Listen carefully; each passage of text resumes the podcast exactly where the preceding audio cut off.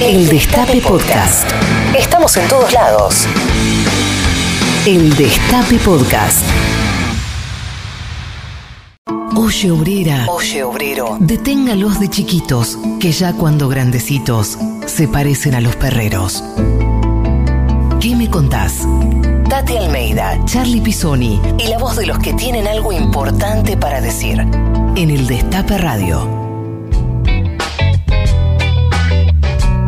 Buenos días a todos y a todas. Estamos en una nueva edición de ¿Qué me contás? Un programa hecho con amor. Acá en la operación técnica Juan Tomala, en las redes Caro Ávila y Belén Nazar, en la producción Anabela González y en su casa, en pantuflas, Tati Almeida. No estoy con pantuflas. Uy, que- che. bueno, ¿qué tal chicos? Bueno, un, un saludo por supuesto a todas y a todos, a los oyentes.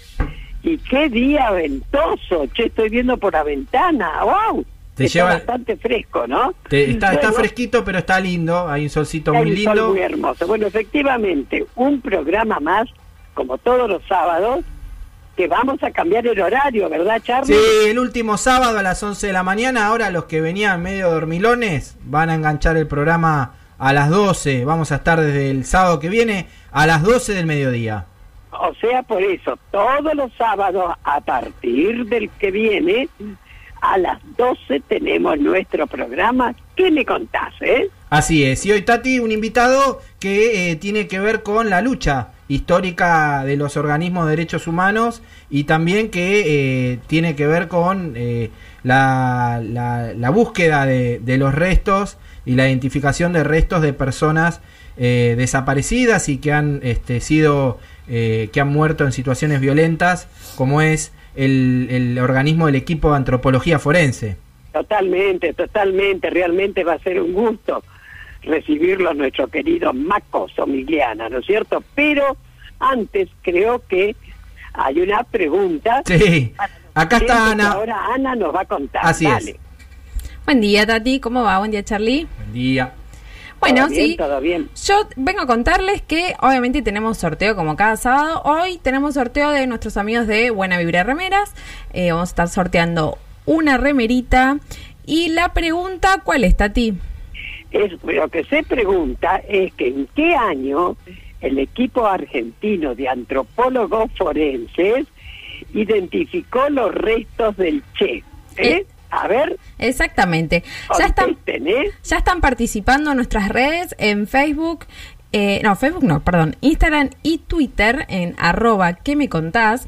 Y también pueden participar en el WhatsApp de la radio al 11 25 80 93 60. Al final vamos a estar haciendo el sorteo. ¿Vos tenés Así WhatsApp, es, Tati? ¿Tenés WhatsApp? ¿Cómo? ¿Usás el WhatsApp? Si uso el WhatsApp, Sí. lo querido, sí, bueno, qué gran invento. Pensar que yo me resistía, ¿eh? Yo me acuerdo que cuando, bueno, salieron los celulares, digamos, yo no quería saber nada, nada. Hasta que un día vino Fabiana, mi hija, textuales palabras, ¿eh? Y me dijo, mamá, te dejo este celular para saber dónde mierda andás. y a partir de entonces todo lo que vino después. Realmente, ay chicos, todo lo que hemos tenido que aprender las madres, ¿eh? Que WhatsApp, que el mail, ahora las famosas reuniones virtuales, en fin. Y el Instagram. son desafíos lindos. Y ¿eh? esta semana me dijiste que querías que te instale el Instagram. Ay, sí, bueno, eso es lo único que, que no sé, pero me lo tengo que incorporar, porque, viste, todos ahora es con Instagram, Instagram, viste. Pero bueno, ya lo haremos, ya lo haremos. Bueno, Bueno. muy bien. Creo que ya lo tenemos a nuestro querido invitado, Maco. ¿Está Vamos. por ahí? Espérame, Tati, espérame que vamos a escuchar un poco de música primero. Ah, bueno, y, dale, y dale. lo vamos a llamar a Maco después de- del tema. Bueno, Eh, dale. Vamos a escuchar música y volvemos eh, con nuestro entrevistado, Maco Somigliana, integrante del equipo de antropología forense. Dale.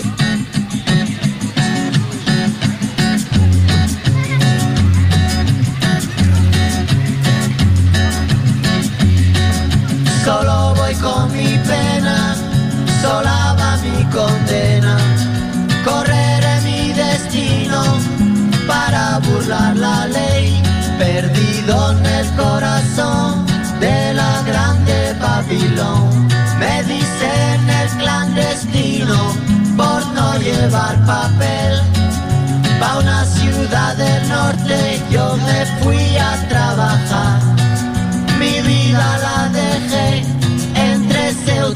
Gibraltar. Soy una raya en el mar, fantasma en la ciudad. Mi vida va prohibida, dice la autoridad. Solo voy con mi pena, sola va mi condena. Correré mi destino por no llevar papel, perdido en el corazón grande Babilón. Me dicen el clandestino, yo soy el quebra ley. Mano negra clandestina, peruano clandestino, africano clandestino, marihuana ilegal.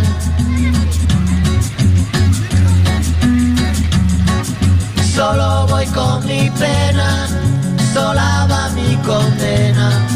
Correré mi destino para burlar la ley, perdido en el corazón de la grande Babilón.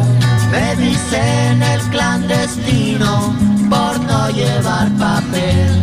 Argelino clandestino, nigeriano clandestino, boliviano clandestino, mano negra ilegal.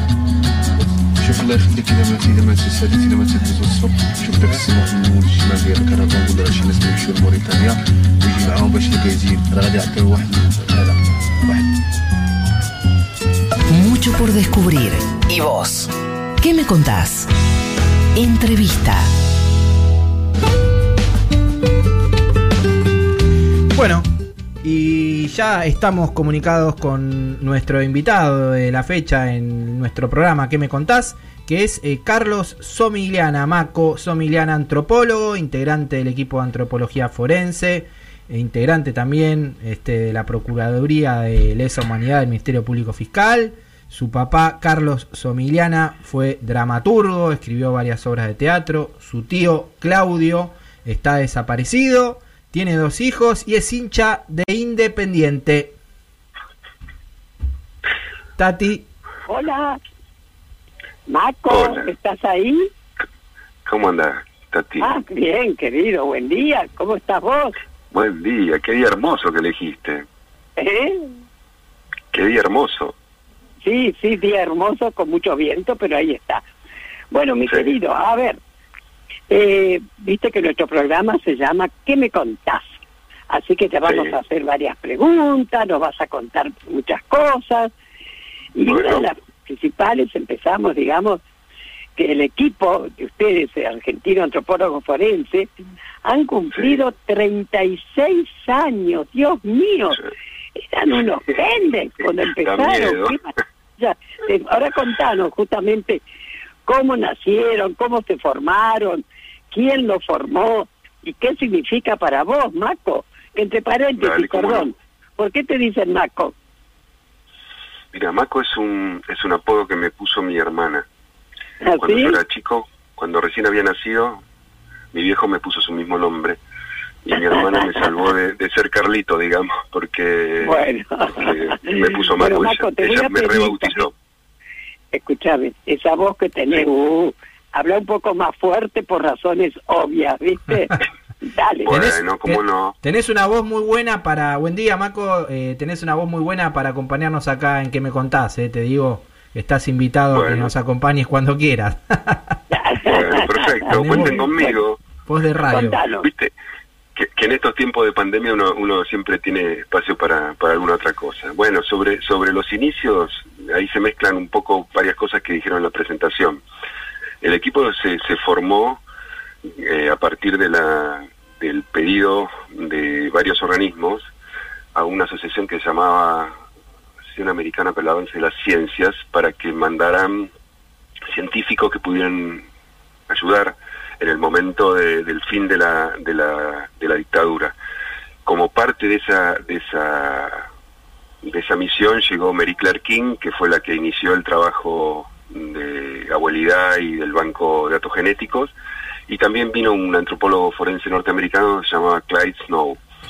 Clyde empezó a- a- a trabajar acá tratando de, de ver qué se podía qué se podía saber de lo que había sucedido y empezó con buen tino viendo mm, documentación oficial, básicamente acta de función, y a partir de eso percibió que había un, un aumento y un cambio de calidad muy significativo en, esas, en esos documentos públicos que hacían que de golpe y contemporáneamente con, con los hechos de desaparición que estaban produciendo, eh, había mm, las actas de función trocaban de ser de personas en general mayores, hombres que morían solos por causa de muerte natural, a ser personas jóvenes, también Claro. mujeres que morían en grupo por causa de muerte eh, eh, violenta. A partir de eso, lo que él propuso es empezar a hacer excavaciones en distintos cementerios para responder las preguntas básicas que, que había de alguna manera estructurado el reclamo de, de los organismos, que era qué pasó con los desaparecidos. Pero ya no en, un- en, en- en- en una, en una respuesta más general o ambigua, sino una respuesta concreta, qué pasó con cada uno de los desaparecidos, Claro. o por lo menos con cada uno de aquellos en los que se pudiera saber. Eh, cuando empezó a, a- a- a plan- a planear esas excavaciones, eh, pidió auxilio a la Facultad de, de Filosofía y Letra, a la carrera de Antropología, y, y no tuvo muy buena recepción por las autoridades universitarias en ese momento, y, y por eso tuvo que armar un equipo medio de los ponchazos con estudiantes de Antropología y Arqueología, Mm. y, y fue ese primer grupo que lo, que lo acompañó en sus primeras excavaciones y ese fue el germen del equipo hace 36 años del equipo de antropología. Yo en ese momento todavía no estaba en el equipo porque justamente estaba trabajando en, en la Fiscalía de la Cámara Federal en, eh, preparando y después llevando adelante el juicio a las, a las juntas militares. Nos conocíamos con algunos de los, de los de los integrantes del equipo, con Luis o con Mimi de la facultad.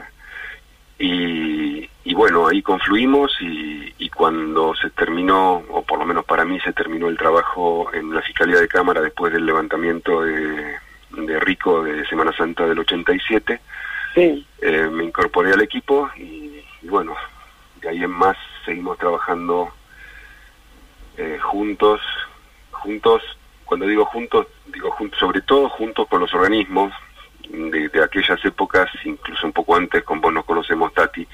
Claro, Eh, escuchame porque- Marco, y para vos, ¿qué Sí. significa ser un, justamente un antropólogo forense? Mira, es algo que se fue haciendo porque, eh, viste, no sé, no sé quién dijo, pero para en mi caso por lo menos y en el de muchos de nosotros es cierto que ninguno de nosotros se acercó a la antropología pensando en hacer este tipo de trabajo, ¿no? O sea, uno pensaba más en la etnografía, otro pensaba más en la arqueología, pero viste que la- las, las, las profesiones o, o, o- o aquello que uno va a terminar haciendo en algún punto se cruza en la vida eh, de cada uno, a veces medio por azar, o, o con algún componente de azar. Y lo cierto es que mm, a mí me gustaba mucho la, la- la reconstrucción histórica y, y a partir de, de- de ensamblar el equipo, si bien todos teníamos que tratar de hacer más o menos lo mismo, cada uno tenía su especialidad y, y bueno, todavía estoy sorprendido, te diría, a pesar de que haya pasado tanto tiempo, de cómo Mm. se fueron conformando la- las cosas. Eh, Ahora, qué maravilla realmente, chicos, la tarea de ustedes. Dios mío, qué maravilla. ¿Cuánto le debemos Mira, a Tati, eh? Tati, que vos me digas eso, que vos me digas eso, es una injusticia histórica, porque si hay alguien al que el equipo le debe poder haber desarrollado su trabajo es a, a los organismos como madres, como, como abuelas, como el CELS, que hicieron la gran tarea en el momento más difícil y que recuperaron toda la información que después volcaron en la CONADEP. Así Sí, que casi sí, una, una, yo te lo, o sea, por eso, por eso le doy la, la, la trascendencia que tiene que vos me lo digas. Me parece que a mí me gusta pensarlo mejor en términos de, de que incluso los organismos, nosotros, y somos un, un- un producto de una, de una desgracia, pero y el producto de una desgracia que le ocurrió a una sociedad. Y, y, y lo que es interesante es cómo esa, socie- esa sociedad reaccionó para que ese, para que esa, para, para trocar esa desgracia, o por lo menos para no dejar esa desgracia en Claro. los mismos términos en que la dejaron quienes la llevaron adelante, ¿no? Darle una vuelta de tuerca. Eh, Claro. mostrar que no era que el crimen perfecto, aunque sea cometido del Estado, no se puede, no se puede, no se puede tolerar. Incluso, digamos, en, en cuanto al desarrollo que vos decías, me parece que a vos como como madre te debe pasar lo mismo, porque uno uno cuando cuando empezó en esto ni pensaba en, en, la trascendencia que iba a llegar a tener o, o en que en que podíamos llegar al punto en que hoy estamos. Y eso me parece que sería para cualquiera muy muy como miserable pensar que, que depende de uno en particular o de un organismo en particular. O de, me parece que Claro. hay que hacerse cargo de formar parte de un movimiento que nos involucró afortunadamente. Bien. Maco, Sí, sí, Martín, eh, es muy fuerte para con- ustedes también, ¿no? Maco, te pido que levantes un poco el tono de voz. Tenés Bueno, una voz que cómo no. parece Oscar Casco, pero yo no te escucho bien. Ah, bueno, hagamos un radioteatro, Tati. Haceme, haceme... ahí está, ahí se escucha mejor. Maco, eh, Bueno, corregime, a ver, sí. este, el EAF ya logró la identificación de más de mil eh, eh, desaparecidos y desaparecidas durante la última dictadura, corregime si está bien.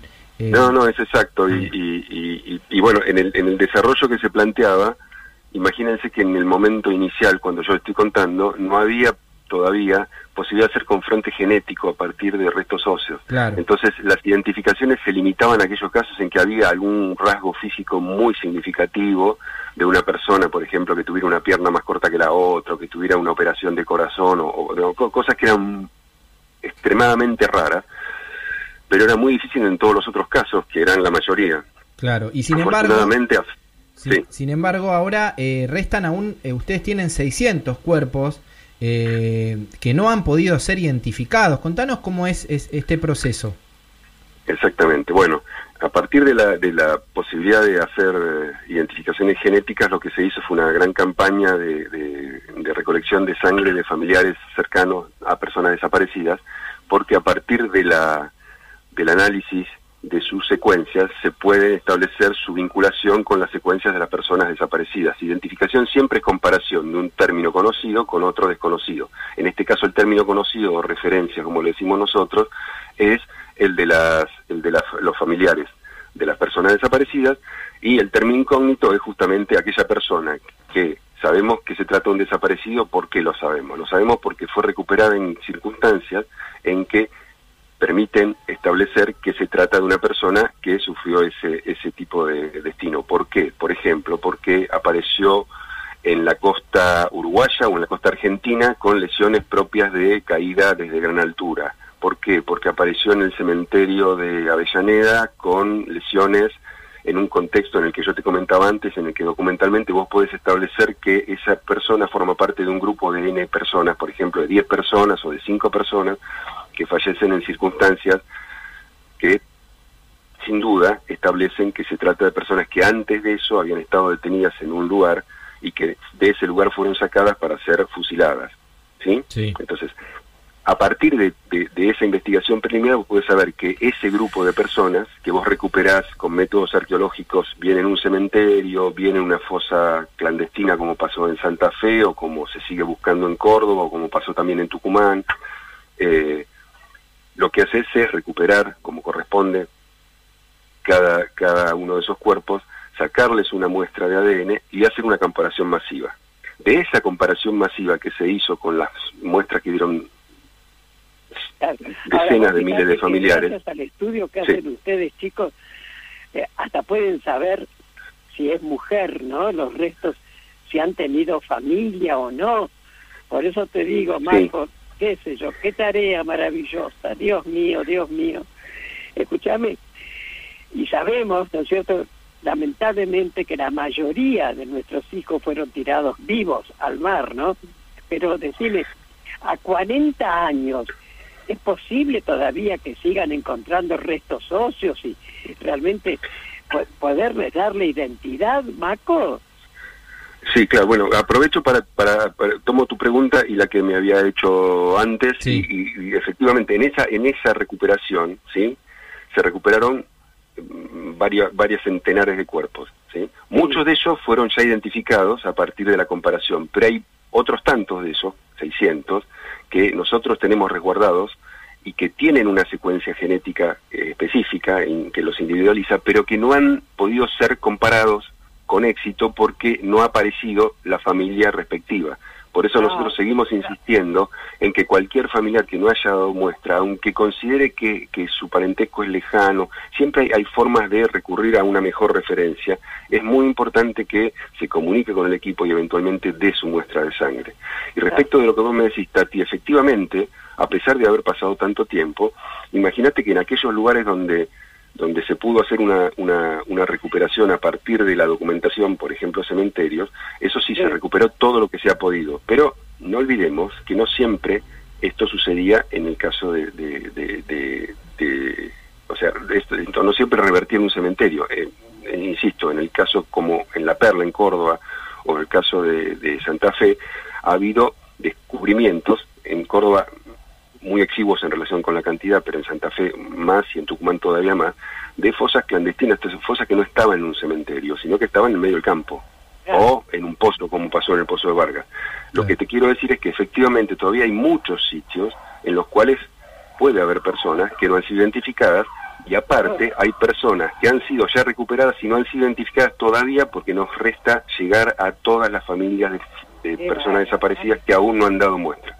Claro, esa es la, esa es la respuesta de- del por qué todavía no se han identificado los cuerpos, digamos, que la, la, la- hay muchas familias que todavía no han depositado su ADN en el banco este, de datos de, del equipo de antropología forense, es así, ¿no? Exactamente, exact- Bueno. ese- ese es exactamente el problema, Muy bien. exactamente. Y por eso seguimos seguimos intentando y, y, y aparte me parece que cuando empezó Tati me dijo 36 años, sí, se me cayó un- una muralla encima, pero, pero la idea es que esto siga pasando durante mucho tiempo, incluso cuando nosotros ya no estemos. O sea, esas secuencias demuestran una, una, una identidad y esa identidad se puede establecer quizá dentro de muchos más años de lo que nosotros pensamos. Claro. Eh, me parece que parte de la cuestión es que nos, nos demos cuenta de que la tarea de identificación, como la tarea de, de- de- como parte de la tarea de verdad, como parte de la tarea de memoria y como parte de la tarea de justicia, no van a terminar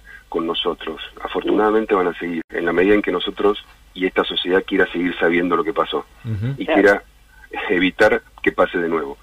Muy bien, Maco. Vamos a escuchar un poco de música. Aquí la música la elige el invitado o la invitada. En este caso, Maco, ¿qué te gustaría escuchar hoy el sábado, este sábado soleado?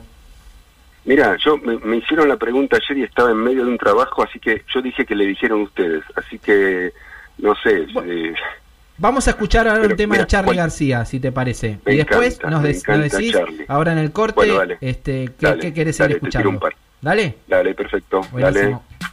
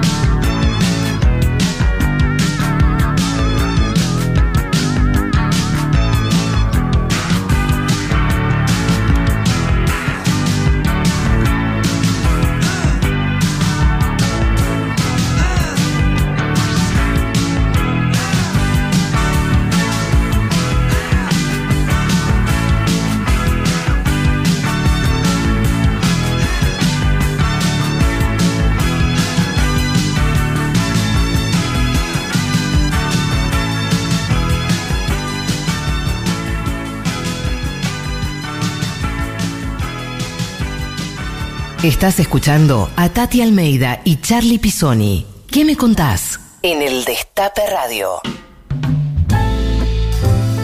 Bueno, seguimos en este sábado, último sábado a las 11 de que me contás, el próximo sábado desde las 12 del mediodía con nuestro invitado Maco Somiliana. Tati. Escuchame, querido, ustedes por supuesto reciben un financiamiento estatal, ¿no es cierto?, para poder funcionar desde hace años. Pero para variar, en el gobierno de Macri pretendió quitarle, digamos, esa ayuda, ¿no? Y te acordás, bueno, tuvieron que dar marcha atrás, porque salimos todos, todos con los talones de punta, me imaginás, pero de ninguna manera podían dejar de ayudarlos. Contanos un poco cómo fue eso, a ver. Sí, sí, fue, digamos, esas cosas que a veces pasan, como que te las tiran para ver, como globo de ensayo. Eh, hubo una, una, eso, una demora enorme en, en, en, en, una remesa que nos habían prometido, que, bueno, no tienen todo el mundo por qué saber, pero en general uno hace los gastos primero y después los, los los reclama a partir de los de los comprobantes que tiene y entonces está, estaba por terminar el año y, y nosotros teníamos una, muchos gastos hechos y si no entraba en ese año no nos iban a no nos iban a reconocer y bueno sí efectivamente hubo una, un, reclamo para para que porque era era una forma digamos elegante y encubierta de no de, de no no comprometer el financiamiento que se había prometido y efectivamente la, la, la, la, el reclamo de los organismos fue muy importante. También en ese momento estábamos en plena campaña de identificación de los soldados de Malvinas, cosa que también fue, fue muy... Eh, fue un trabajo hermoso, pero aparte en ese momento también fue, fue yo creo que determinante junto con la presión para, para que se revirtiera esa, esa digamos, especie de, de, de avivada que se trataba de hacer. ¿Sabes lo que pasó, Marco? Que no solamente fuimos los organismos, eso fue lo maravilloso. Claro. La mayoría de las, de la, de la, viste, la, todos, todos, la sociedad dijeron de ninguna Sí, manera, sí. que esa es una manera que le estábamos siempre reconociendo lo que están haciendo ustedes por, por nuestros hijos. No, fue fantástico, fue fantástico la reacción, ¿eh? sí. Y bueno, como Sí, te digo, aparte en eso- el momento, era un momento, era un momento bastante fulero, ¿no? Era un momento complicado. De poca, Sí. Sí, un avance contra, contra las políticas de derechos humanos en general. en general, en general, y no solo derechos humanos, también científicas y digamos, muchos otros, digamos, como un, un- un- desinterés eh, manifiesto en algunas cuestiones que, que por un lado son importantes, pero aparte por otro ya se habían comprometido. Eso para, para el, el funcionamiento de cualquier organización es trascendental. Vos, vos contás con lo que ya te comprometieron y si no te lo dan, es tremendo. Exactamente. Eh, Maco, vamos a escuchar un audio muy importante en la historia de LEAF, que, que, que fue una mm, algo que conmovió el mundo y, y ahora nos contás qué, qué sucedió. A ver. Fuentes oficiales Dale. bolivianas confirmaron que los expertos que trabajan desde 1995 en la búsqueda de los últimos rastros del guerrillero habían encontrado los restos de siete cadáveres y que entre ellos apareció un hueso con la pigmentación propia del formol. Este dato refuerza la hipótesis de González, debido a que el cadáver de Guevara se le inyectó formol mientras era expuesto en el hospital de Valle Grande antes de trasladarlo con otros seis. Ahí está, ahí está la noticia de la confirmación este, del, del encuentro de los restos del comandante Ernesto Che Guevara. Qué maravilla, qué maravilla. Lo que habrá sido Hace muchos años también. ¿no? Sí, sí, me acuerdo. Bueno, en realidad fue un, un- un trabajo que empezó un par de años antes de- del hallazgo, con el hallazgo de, otra eh, fosa en las cercanías de, Valle Grande, y, ahí conocimos a Jorge González Pérez, que era el encargado de la, digamos, el representante de la familia y aparte era el jefe del Cuerpo Médico Forense de La Habana. Y empezamos a trabajar en el 95 y, y obviamente antes hablábamos de las de las limitaciones de una ONG. Nosotros no podíamos mantener un trabajo a- a- de largo aliento en otro país como Bolivia. Eh, y entonces el compromiso que se dio fue el de que ellos iban a llevar adelante la investigación y que si había algún hallazgo significativo nos iban a llamar. Cuando te referís, perdona, cuando te referís a ellos, Sí. te, estás refiriendo al gobierno cubano. que envió sí, una delegación importantísima de, de gente Claro, y se convirtió claro. en una en un tema de Estado este fundamental, Sí. ¿no? de una manera enternecedora, porque ten en cuenta, esto había empezado porque un, un general boliviano había mencionado medio al, al, al acaso que él sabía dónde estaba enterrado el Che, eso generó un, un gran revuelo y eso fue lo que empezó en el año 95 las primeras excavaciones que permitieron identificar a tres personas y del grupo del Che, pero que estaban en otro lugar, y, y, y lo que Vargas Salinas había dicho que estaba en, al costado de la pista del, del aeródromo de Valle Grande. A partir de eso, el, el gobierno cubano mandó primero a, a este eh, Popi Jorge González Pérez y, y, y- detrás de él, a partir de las necesidades de la excavación y de la investigación, empezó a venir gente a un costo que, que era, para nosotros era prohibitivo, pero incluso para el gobierno cubano en ese momento, en pleno periodo especial, era, era muy sacrificado Claro. pero mm, el, el, el- ahí nos enteramos, el gobierno cubano había tenido siempre respecto de los fallecidos cubanos en el exterior, sea por producto de una de una decisión del gobierno cubano, por ejemplo en África, eh, sea porque un avión de cubana, por ejemplo, que cayó también, dicen que, que, que com- com- como parte de un atentado, pero en cualquier caso, cualquier cubano que hubiera muerto fuera de las fronteras a partir de una decisión del gobierno cubano, el gobierno cubano se hizo cargo, se había hecho cargo antes y siguió, y se siguió haciendo cargo después, como le voy a contar, de la identificación. Y bueno, ellos estuvieron dos años ahí dándole y finalmente en el año 97 apareció algo muy, muy parecido a lo que estábamos buscando. Y bueno, nos llamaron y fuimos y trabajamos juntos de una manera muy, muy dramática porque el gobierno boliviano estaba muy nervioso y, y bueno, y, y eso implicó toda una serie de, de problemas y de, y de traslados y de peligros que ciertos o, o- o infundados, pero a pesar de, todo ese clima y de toda esa, todas esas vicisitudes, la relación de, de trabajo con los científicos humanos fue excelente desde el primer día y, y, de, y de una entrega que nosotros antes no habíamos visto en, en, en- en- otros grupos nacionales, ¿no? Es, eh, gen- gente que trabajaba los, o sea, sábado, domingo, o sea, no había, no había, no había. Era una cuestión no había- de convicción no ideológica. ¿no? Eh, también, ¿no? Pero, pero, pero, o sea, te digo, lo cuento, pasó hace mucho tiempo y, y todavía te sigue, a mí me sigue dando, me sigue emocionando las, las cosas que vos veías y la, la emoción que ellos tenían en el momento del propio, de, de- Sí, mejor. cuando se tuvieron, eran, eran siete cuerpos, cuando se, tu, cuando se tuvo que, que, que hacer el levantamiento de del que todos suponíamos que tenía que ser el Che, aunque todavía no se podía saber porque no había no se había hecho la identificación. El antropólogo cubano eh, le temblaban las manos, era era no sé, viste, era Claro. una cosa no no, no, no podía no, podían consigo mismo, era una cosa increíble, increíble, qué increíble. Qué increíble. Bueno, y después, a- vos fíjate, sí. mirá lo que era la, la, la, la, la, la- la entrega de ellos, en la que nosotros nos plegamos en realidad, pero que, por ejemplo, a partir de la, de la aparición de la fosa, había un, un- un clima de desconfianza generalizado a partir del cual nosotros nos que habíamos quedado con los cubanos en dormir en, en ahí a- en el campo, en la- al lado de la fosa, un, un representante argentino y un representante cubano y, y gente del ejército boliviano que, que hacía el, el cuidado, digamos, para, para, para garantizar que no se tocara nada, que no se, que no, que no pasara nada raro, digamos. Claro. ¿Vos tuviste que dormir ahí?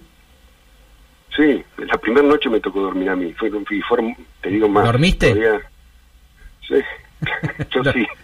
Yo sí. Al fin, al fin- ten en cuenta que había viajado todo el día, porque con el tema de Claro. tener que viajar rápido, tuve que dar una vuelta terrible para llegar. Pasé por Anto- eh, Santiago, Antofagasta, La Paz y después llegué a Valle Grande. Pero antes de eso tuve la, la- el privilegio de que esa primera noche de guardia me tocó con el con el con el ingeniero que se había encargado geofísico que se había encargado de la prospección y me, me contó de una manera muy amena cómo habían sido los avances y cómo él estaba seguro que el sitio era el sitio. Ellos tenían, ellos mapearon toda la zona, una zona de varias hectáreas, hicieron distintos, distintas pruebas y a partir de eso les surgieron tres lugares posibles. Mm. Ellos, ponele A, B y C. Hicieron el A hasta dos metros, no llegaron a nada. hicieron el B hasta dos metros, no llegaron a nada, hicieron el C hasta dos metros y tampoco llegaron a nada. Entonces, ¿y ahora qué hacemos? Y, y este, este ingeniero dijo, mire, hagamos el A un poco más porque yo a ese es el que se le tengo. Y a los 15 centímetros, o sea, 2 metros y 15 centímetros, se produjo el hallazgo. Claro, impresionante. Él Bueno, te lo contaba, era un hombre grande. Para mí en ese momento yo tenía 30 años, 30 y pico. Él era un hombre de 50 y pico. Y estaba este, contándolo esa noche en medio de- del, del, del- del aeródromo de Valle Grande, se emocionaba él mismo. Impresionante, la verdad una noche hermosa. Bueno, y la importancia de, del EAF en el mundo, como en Bolivia, también a mí me tocó viajar, eh, como cuando fui era funcionario de derechos humanos en el gobierno de Cristina, a Vietnam, junto a Vietnam, Luis von der. Brieder, el presidente del EAF, y, Sí. y me quedé impactado porque el, el gobierno vietnamita tomó el mismo know-how, por decirlo de alguna manera, del, del EAF para identificar a los más de 400.000 muertos que todavía no están identificados de, de, lo, de más de un millón de muertos de, de la guerra. Sí, y Mm. sí, sí, sí, porque eh, en ese sentido, un poco como hablamos al principio con Tati, digo Tati y empiezo a hablar más alto porque me acuerdo que ella me... me eh, el tema de que eh, no olvidar que somos producto de una desgracia, pero a partir de una desgracia uno puede generar cosas que le pueden servir a uno y que le pueden servir a otros que han padecido desgracias parecidas. Entonces, la posibilidad de, de- de- de encarar un hecho histórico más o menos parecido al, al- que nos pasó a nosotros, con herramientas que se amoldan a cada circunstancia, pero que básicamente son las mismas y se trata de establecer la identidad de las la identidad concreta de las personas, ¿no? No hablar de, obviamente uno al principio se acerca y habla de cientos, de miles o de cientos de miles de muertos, ¿sí? Pero después cuando uno empieza a hablar individualmente, empieza a establecer las identidades de cada una de esas personas, empieza a- a- a- a- exhumar también las historias de cada una de esas personas, el, el, el, digamos, el, el resultado de ese trabajo a lo largo de los años va revelando un, un, digamos, como si fuera un cuadro mucho más complejo y mucho más rico y, y del que uno aprende mucho más también. Claro, ahora, otro trabajo que hicieron también chicos impresionantes fue cuando fueron a, a Ayotzinapa, México, ¿no? Para, para buscar los 43 estudiantes desaparecidos, ¿no? Contanos un poco. Sí, bueno, en realidad el trabajo ese empezó siendo un trabajo de, de- para identificar migrantes. Hay, hay un tema terrible de migrantes desde todo Centroamérica, sobre todo de Centroamérica hacia Estados Unidos, pasando por México. Much- muchos de ellos mueren, muchos de ellos mueren ya habiendo pasado la frontera. lo- hay, varios casos de personas abandonadas en containers en medio del desierto norteamericano. Y bueno, la idea original que es, que es un proyecto que se sigue haciendo, era identificar a esas personas. Ahora, en ese contexto se generó muy una, una empatía muy buena con, los organismos de derechos humanos mexicanos y fue por eso que cuando pasó lo de Ayotzinapa empe- empezamos a trabajar porque una de las claves fundamentales de este trabajo es la confianza. Eh, y, y acá, como pasó en Argentina, en México lo que pasaba es que había un grado de confianza a partir de trabajos que se habían hecho antes, como expliqué en el caso del- del- la- de los migrantes, y aparte una gran desconfianza con el Estado, ¿no? Una gran desconfianza con que el Estado se estaba ocupando más de lo que se tiene que ocupar, que es de esclarecer, de dar una respuesta rápida y, y- y echarle tierra al asunto, digamos, como se diría vulgarmente. Y, y bueno, lo que lo que lo que pasó fue eso, que el Claro. Estado se encargó de dar una, una respuesta conveniente para, digamos, no, no profundizar demasiado. Y bueno, los familiares eh, necesitaban y, y se les Claro. pudo dar una, un, un, un- un fundamento científico para explicar cómo las cosas no podían haber sido como el Estado decía que habían sido. Claro, Cosa bastante parecida, que nos suena parecida a lo que pasó acá. Claro, Sí, claro, exactamente. totalmente. Escuchame, Sí. Marco, el, el caso que más te ha impactado, que te, te tocó actuar, bueno, después de lo que has dicho, lo que has contado ahí con respecto a los restos del Che Guevara, ¿no? Pero, a Mira, ver, ¿fue Tati. ese el, el que más te impactó? Es la pregunta más difícil porque es la pregunta donde Claro. yo, digamos, yo tengo yo eh, tengo que hacer una elección y mi elección sería eh, decirte un caso porque es un caso conocido, porque es un caso o decirte la verdad.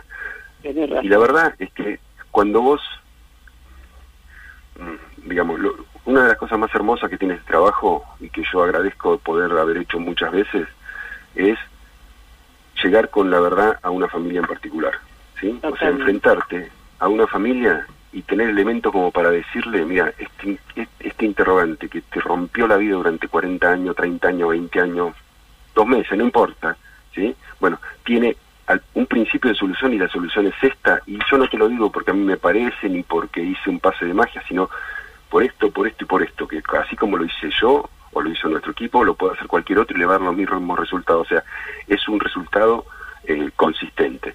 Bueno, lo que eso produce, lo que eso que se llama notificación de una identificación, produce en una No familia, escucho, en perdón. el mismo momento, lo que eso, lo que eso, que es una identificación, produce en el mismo momento que se está haciendo, es un milagro. En cada caso es un milagro distinto y entonces es muy difícil decirte cuál de ellos, porque tengo cientos. ¿no? Me imagino, me imagino, Maco, claro. porque eso es lo que... Bueno, yo siempre digo lo mismo, Maco, viste que te lo digo, que yo no pierdo las esperanzas, querido, de que encuentre No. los restos de Alejandro. Yo no me quiero ir sin por lo menos poder tocar los huesos de Alejandro, ¿no es cierto? Así que, sí, yo me imagino lo que será para ustedes, ¿no? Cada vez que entregan esos restos a la familia, ¿no? Ay, Dios mío, Sí. me imagino, Sí. sí. Eh, Maco, eh, Tati, Por eso te digo. Sí, Sí. Tato, Tati Maco, vamos a salir, vamos a seguir escuchando, escuchándote porque está muy interesante la, la entrevista, pero primero vamos a escuchar un poco de música para digerir un poco Sí. estos momentos. ¿Te parece? Sí, Así nos me parece muy bien. Vamos a escuchar música elegida por nuestro invitado, Chico Huarque. Amor daquela vez como se fosse a última. Beijou sua mulher como se fosse a última. E cada filho seu como se fosse o E atravessou a rua com seu passo tímido. Subiu a construção como se fosse máquina. Ergueu no patamar quatro paredes sólidas.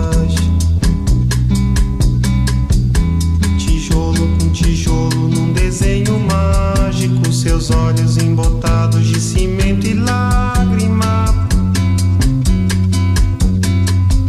Sentou pra descansar como se fosse sábado. Comeu feijão com arroz como se fosse um príncipe.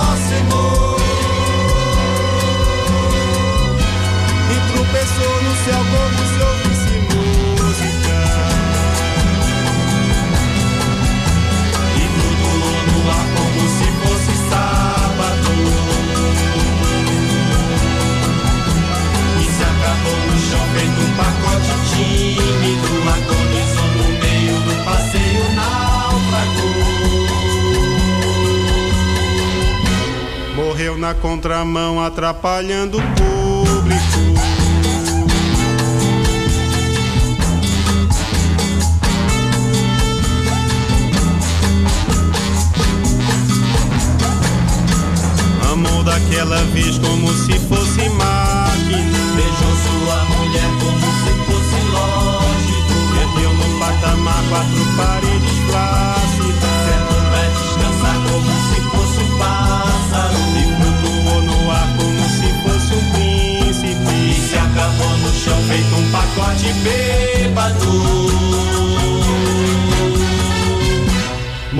Na contramão atrapalhando o sábado.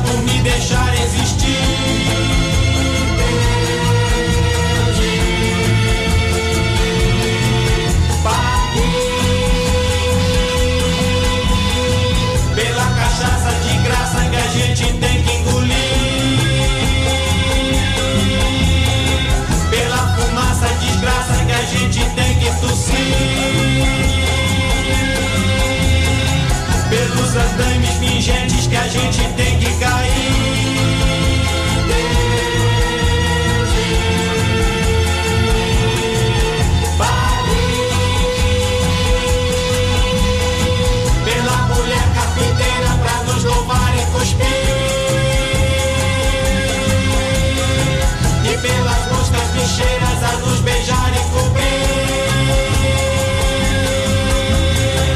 E pela paz derradeira que fim vai nos redimir.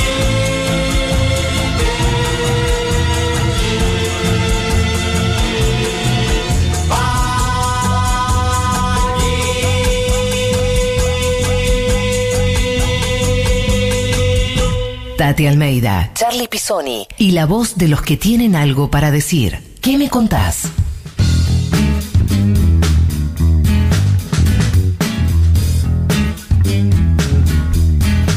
Seguimos este sábado con nuestro entrevistado Maco Somigliana. Tati.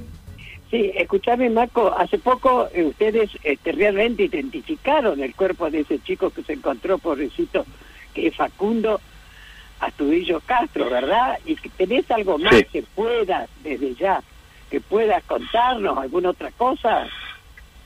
Por ahora no, porque justamente se está haciendo el trabajo de, de- analizando los distintos elementos que se recuperaron y, y- y en un trabajo multidisciplinario porque intervinieron personas de disciplinas bastante diversas Claro, claro. y, y no, hasta que no se en- entregue el informe no, no, no se puede no se puede Ya, decir nada, salvo el informe que ya se entregó, que es el informe de la identificación.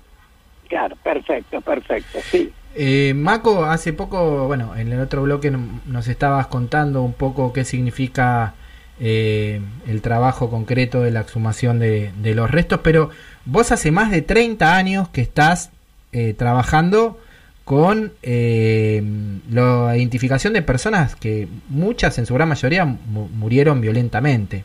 ¿Cómo es Sí. esa percepción entre la vida y la muerte? Eh, mira, yo creo que es algo que uno inevitablemente, y es parte de lo que uno deja, porque si no, digamos, si no cual- cualquier trabajo sería solo una, una ganancia, y nunca es una ganancia, siempre hay una ganancia y siempre hay una pérdida. Yo creo que lo menos posible, pero inevitablemente uno va naturalizando eso. Y, y eso tiene que ver también con el cuidado que tiene que tener para que eso no suceda. Porque, y afortunadamente, la ayuda que tenés para eso es que tenés contacto con la familia, tenés contacto con, con las personas que estuvieron detenidas, con, es- con la persona que está buscando, tenés, tenés contacto con, con personas concretas que te cuentan historias concretas y distintas que no te permiten abandonarte a esa, digamos, comodidad de la, de la de la naturalización de que estas cosas pasen, ¿no? Y, en ese sentido cada detalle, yo, yo en eso, bueno, soy, aparte yo soy un neurótico de eso, pero cada detalle, cada, cada inflexión de una cosa que se dice, cómo se dice, cómo no se dicen, los silencios, eh, eh, eso, eso es lo que un poco te, te rescata del gran peligro, del, del gran error que sería naturalizar estas situaciones y no y no tomarlas en su en su singularidad digamos en, en su en su en esa cuestión que las hace absolutamente únicas a cada una Sí, tremendo, la verdad que sí. Este, bueno, me parece que a todos los que hemos trabajado en estos temas que somos muchos nos- hem- hemos tenido que encontrarnos con esta disyuntiva muchas veces Sí, claro. Bueno, querido Marco, estamos llegando al final de la entrevista, no del programa. Entonces vos Mm.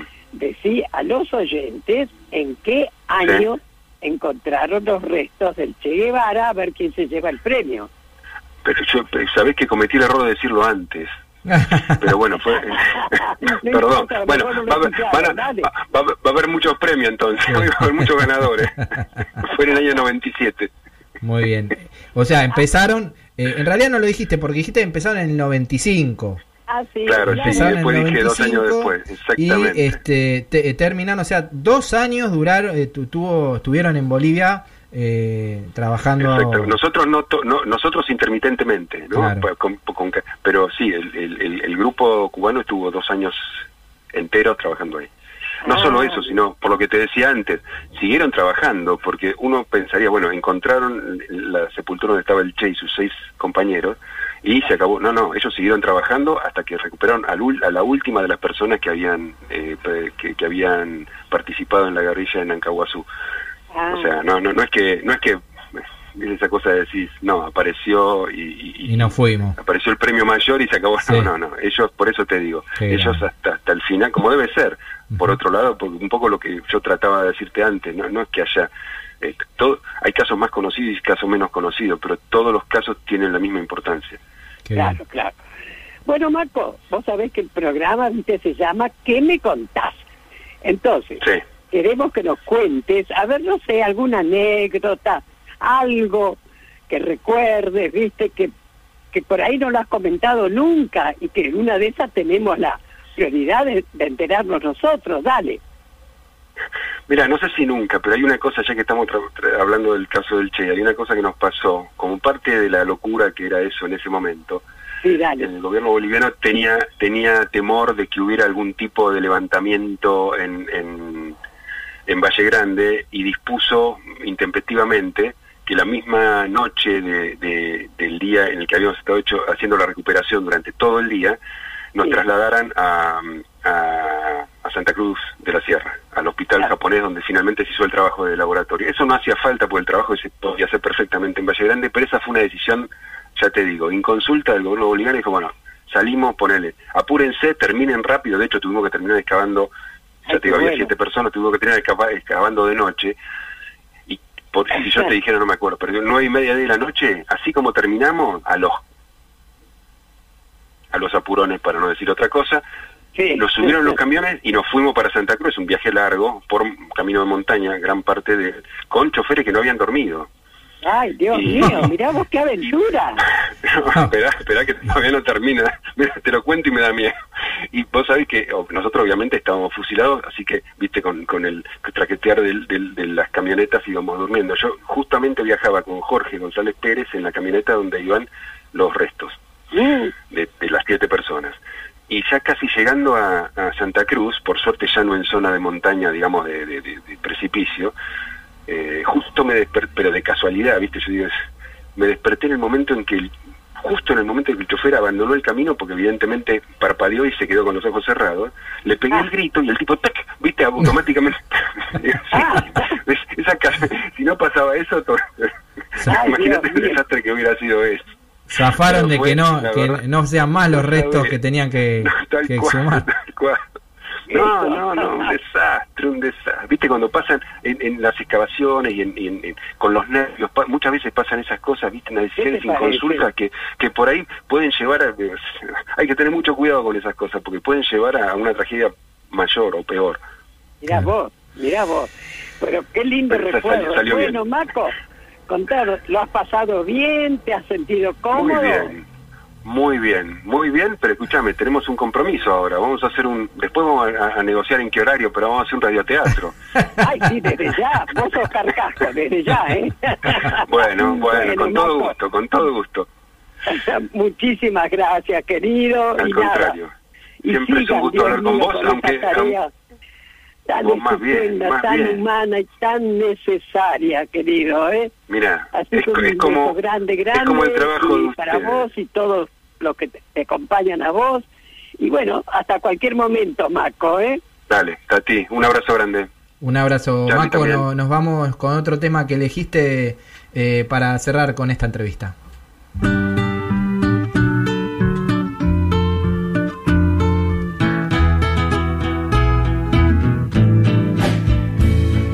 Vivía en el bosque muy contento, caminaba, caminaba sin cesar.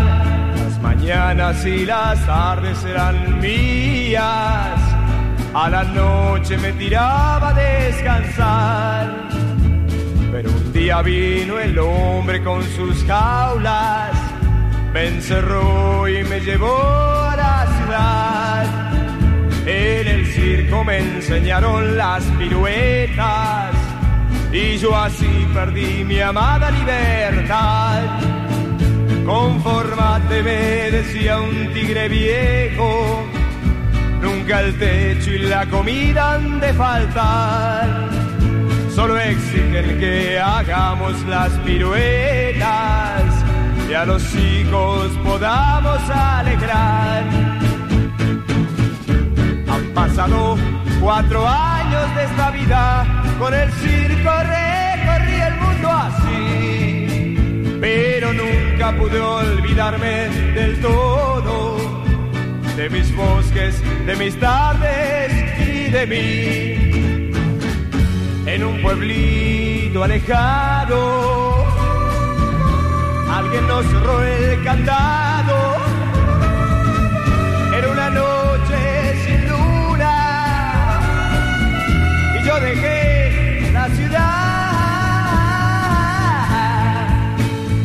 Ahora piso yo el suelo de mi bosque, otra vez el verde de la libertad.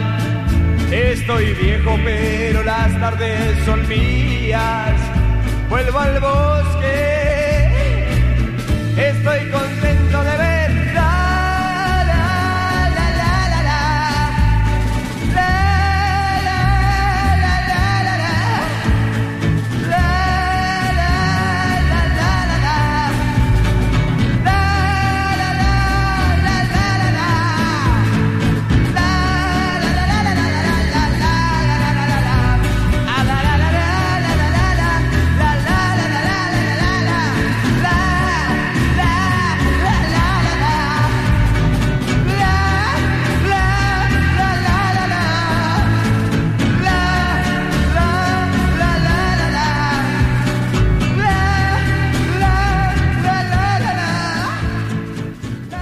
Escuchar todo lo que hay para decir. ¿Qué me contás?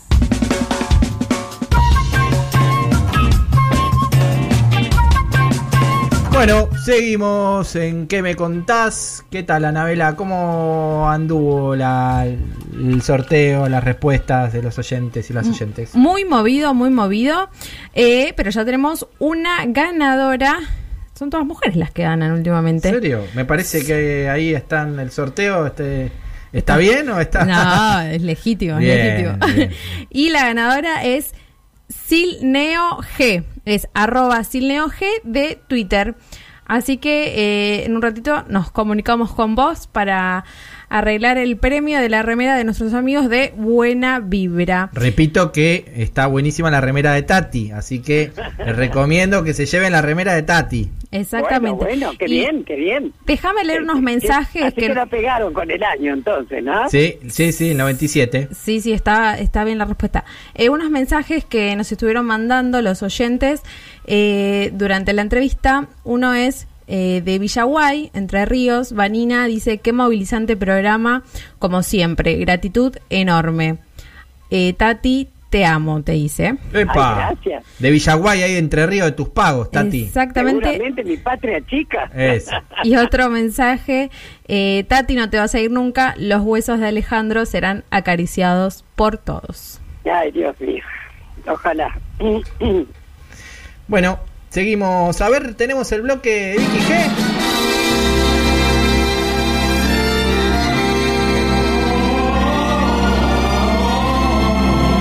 Desde este momento, el Destape Radio presenta a Rochín Marchafiotti y todas las canciones militantes que siempre quisiste volver a escuchar.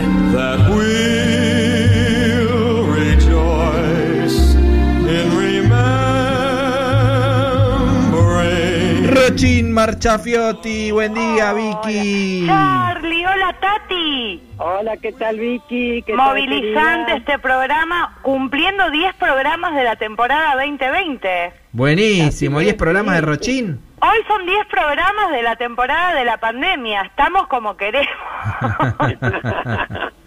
10 pandémicos programas, chicos. Gracias por hacerme parte. No, Buenísimo. por supuesto que estás integrada totalmente. Lamento decirte que todavía no vi tu canal de YouTube, lo tengo ahí pendiente. ¿No Eh, viste los úteros no lloran? Quiero aprovechar que hoy hubo tantas mujeres llamando por el sorteo para que vayan a ver el humor femenino en deconstrucción. Totalmente. Los úteros no lloran, humor Sí. en tiempo de construcción, en el Sí. canal de YouTube de Vicky G, que hace una obra a la gorra. Exacto, pero lo podemos repetir al final, así vamos a lo nuestro. Cuando quieran Dale. lo repetimos, dale. Bueno, Charlie, Tati, tenemos hoy la segunda temporada de las canciones feministas que por lo menos desde el 2018 inundaron las calles. Y esto. Tati, eh, seguramente lo escuchaste, viene de Chile, del país hermano, de un colectivo que se llama Las Tesis.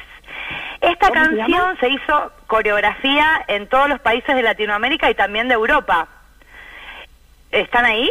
Sí, Sí, sí, dale. Bueno, y muy, muy interesante, lo cortó la pandemia porque realmente se estaba replicando en todo el mundo esta canción y además el Parlamento turco, las diputadas turcas lo cantaron, también dentro del Parlamento creer, turco. wow. Mirá la repercusión que tuvo un colectivo de activistas feministas de Chile. Así que bueno, las mujeres, che. Viste, en Argentina se logró hacer muy pocas veces, pero en algunos lugares se hicieron.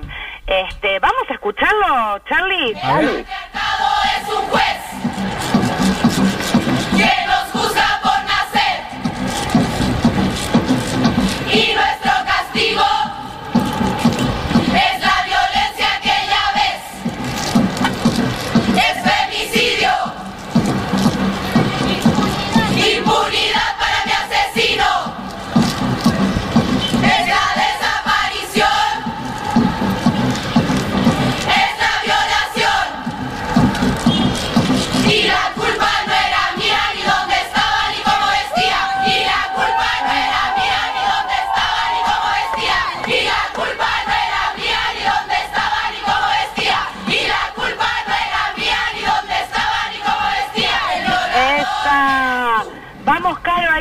La culpa no era mía, ni dónde estaba, ni cómo vestía. Temazo. Ay, la- esto, que vos sabés que no les escucho bien. A ver, ah, un poquito, Vicky, decí un poquito lo que dicen. A Y ver. la canción dice, el patriarcado es un juez que nos juzga por nacer, este, y nuestro castigo es la violencia que ya ves. Y Ah. el estribillo es, y la culpa no era mía, ni dónde estaba, ni cómo vestía, el violador eres tú. Ay, qué bueno, Qué bueno. che, mirá el éxito bueno. que ha tenido. Un éxito, se te pone la piel de gallina ver las plazas de México, de Costa Sí, Rica, de Argentina, o sea, fue increíble hasta Turquía.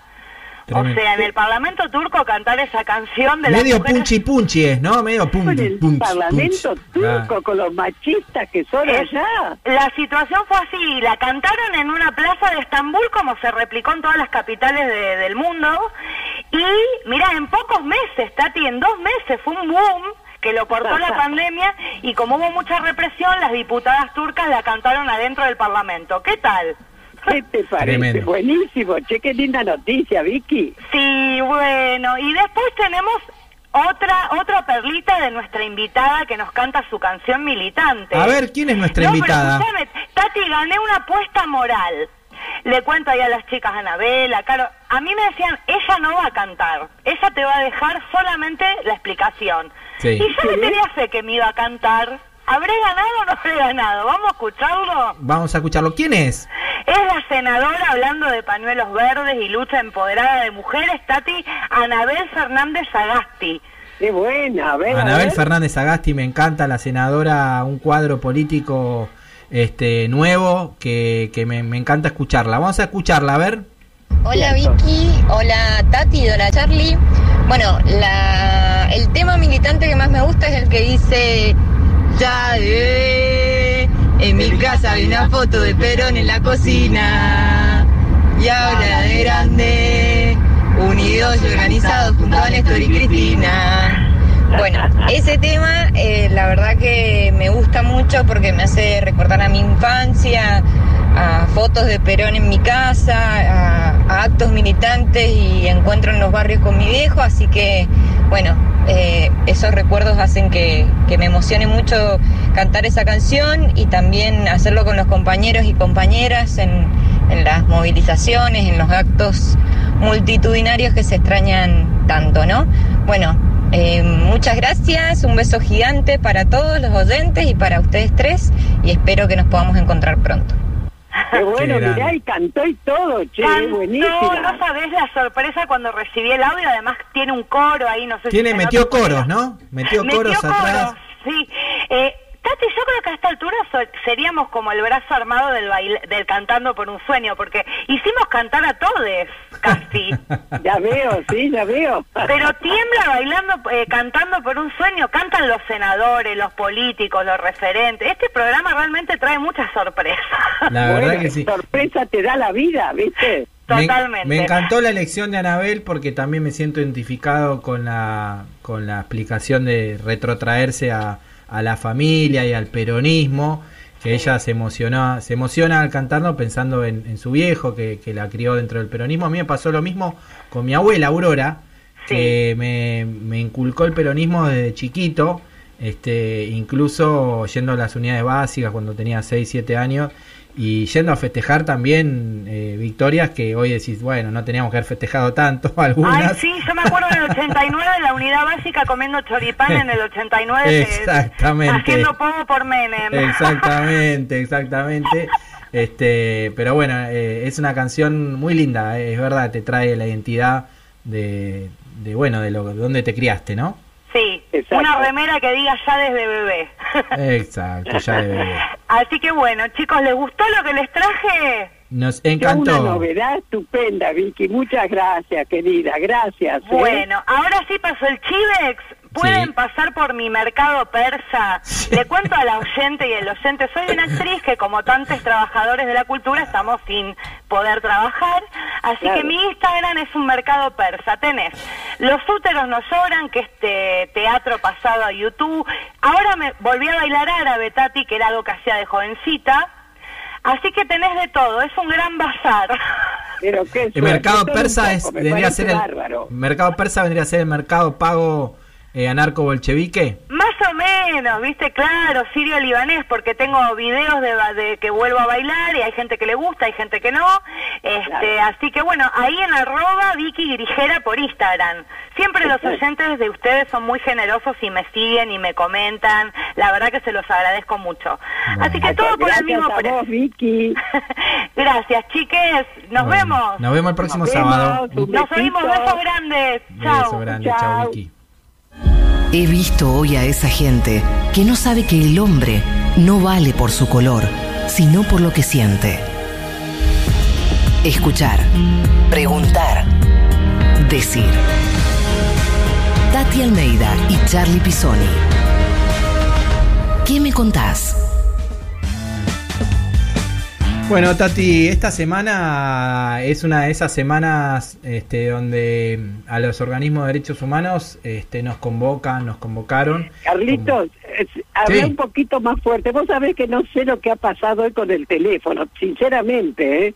Y- Yo les, escu- yo les escuchaba bien, que siempre se sale bien, pero no sé, no sé qué pasó. Así que un poquito más fuerte. hablo más no fuerte, sé Tati, dale, dale, Más te- fuerte o, o el teléfono, pero dale, querido, dale. Te hablo más fuerte, que te decía que esta semana es una de esas semanas donde a los organismos se los convoca, esta semana que pasó, mucho por ser una semana significativa por el 16 de septiembre, la noche de los lápices, y este como sucede en marzo, eh, esta, esta fecha es convocante, movilizadora, y por suerte este, hay una gran parte de la sociedad que todavía sigue levantando las banderas de los 30.000 desaparecidos y de, las y de las banderas de la memoria, la verdad y la justicia. Totalmente. Y, y vos, Tati, estuviste muy, muy, muy mirá. solicitada. Yo te puedo asegurar que, mira, pero cantidad de compromisos, todos virtuales desde ya, ¿no? Entrevistas, llamadas telefónicas, y eso es muy importante. Pero claro, lo, lo- fue la semana de la famosa pobrecita la noche de los lápices, ¿no? Este, donde, bueno, una actividad muy buena es la que realizó Fabiana, mi hija, este, dentro de la Dirección de Derechos Humanos del Ministerio de, de Cultura, Sí. estuvo fantástica. Estuvo Emilce, Emilce Moller. Ah, bueno, Emilce Moller. Emilce Moller que estuvo con eh, el presidente también esta semana. Sí, de, de todo un poco, ha sido muy interesante, muy interesante. Y además, bueno, también recordándolo al siempre presente Julio López, ¿no? 14, por- años, 14 años hace que está con desaparición forzada. Así que sí, ha sido una semanita muy movida, pero muy alentadora, porque ahí se demuestra, Charlie, que la memoria está presente, Así y que no va a seguir estando, Así sobre es. todo por los jóvenes, que son los que, bueno, los que ya están ahí recibiendo la posta, ¿verdad? Fíjate lo que recién comentaba de Julio López, que sucede en la misma semana de la noche de los lápices, la desaparición, y hay un hilo conductor eh, que es Miguel Echecolás, que es el genocida Miguel Echecolás, porque eh, Miguel Echecolás fue el, el, eh, el que comandó el operativo para la desaparición de los jóvenes de la noche de los lápices. La- claro, Y- fue responsable, fíjate, de él. Exactamente, de y también este, fue, eh, todos tenemos sospechas que tuvo que ver con la desaparición de Jorge Julio López. De hecho, no sé si te acordás, en una de sus declaraciones indagatorias o eh, en los juicios de lesa humanidad, eh, Echecolás había escrito en un papelito eh, Jorge Julio López y, y un Sí. fotógrafo pudo fotografiar ese papelito eh, para, para dar cuenta de, de, esta, de este cinismo ¿no? que, que tuvo an- a- al hacer eh, este hecho. Bueno, fíjate vos que esta semana, para agregarle algo más a, a- a- a la situación de, de la noche de los lápices de López y de Checolás, esta semana Jorge eh, Miguel Ángel Checolás entró en terapia intensiva. Eh, ojalá, Tati, ojalá, eh, ojalá se recupere Checolás porque queremos que, creemos y queremos que nos diga todo lo que sabe de, Totalmente, de los chicos de la noche de los lápices, de Julio fíjate López. que ese es el problema en general que está ocurriendo con los genocidas, que son personas mayores como somos nosotros, ¿no? Y que se están muriendo sin ser juzgados. Por eso, por eso es tan importante. Los otros días, ¿te acuerdas? la reunión con el Consejo Consultivo, Sí. donde todos los organismos hemos presentado lo que queremos, lo que pedimos, ¿viste? Para que, entre otras cosas, por ejemplo, que los juicios se aceleren, porque tardan y tardan y tardan y no puede ser, no puede ser todas. Queremos de una vez por todas que vayan a cárcel común y perpetua, ¿viste? Así es, Sin ningún tipo, ojo, de odio. Ese odio que están demostrando Macri y compañía a cada rato, ¿no? Queremos justicia legal desde ya, nunca justicia por mano propia, ¿viste? Así es, Tati. Nos estamos despidiendo ya de este sábado de qué me contás y el próximo sábado nos van a encontrar en un nuevo horario a las 12 del mediodía. Exactamente, así de- que chicos, buen fin de semana y para todos nuestros oyentes, un abrazo enorme virtual. Y ah, pará, felicitémoslo, que el Destape ha cumplido dos Eso, nos años. estamos olvidando del cumpleaños. Muy Claro, ya bien, lo felicitamos en su momento, pero bueno, Roberto, nuevamente, felicitaciones y adelante, ¿eh? Que necesitamos una radio como esta, ¿eh? Así es, Tati. Y te cuento que después nuestro, todos los sábados, va a venir el programa de Macero Figueiras que eh, se emite los viernes a las 11 de la noche, ¿no, Juan? Sí, a las 11. Y ayer fue el primer programa y nada más y nada menos entrevistaron a Alberto Fernández. Y ya lo, ya lo- ya Así que enteré, ya me enteré. el que, bueno, el que no lo escuchó se puede quedar. que está en deuda con nosotros, pero él me dice, Tati, no me olvido. En cualquier momento, bueno, lo vamos a tener también, nosotros, ¿eh? Eso, muy bien, Tati. Tenés que meter un poquito de presión ahí, me parece. Eh, así que el que no escuchó el programa de Marcelo ayer se puede quedar ahora volviendo a escuchar la entrevista con el presidente y también este, algunos audios de nuestro queridísimo Indio Solari que también queremos invitarlo a este programa. Exactamente. No se imaginan, chicos, la cantidad de mensajes que tengo en mi celular. La gente que lo ha escuchado a Maco dice están encantados. No, realmente fue una maravilla tenerlo con nosotros. Muy ¿eh? interesante también, muy interesante estuvo.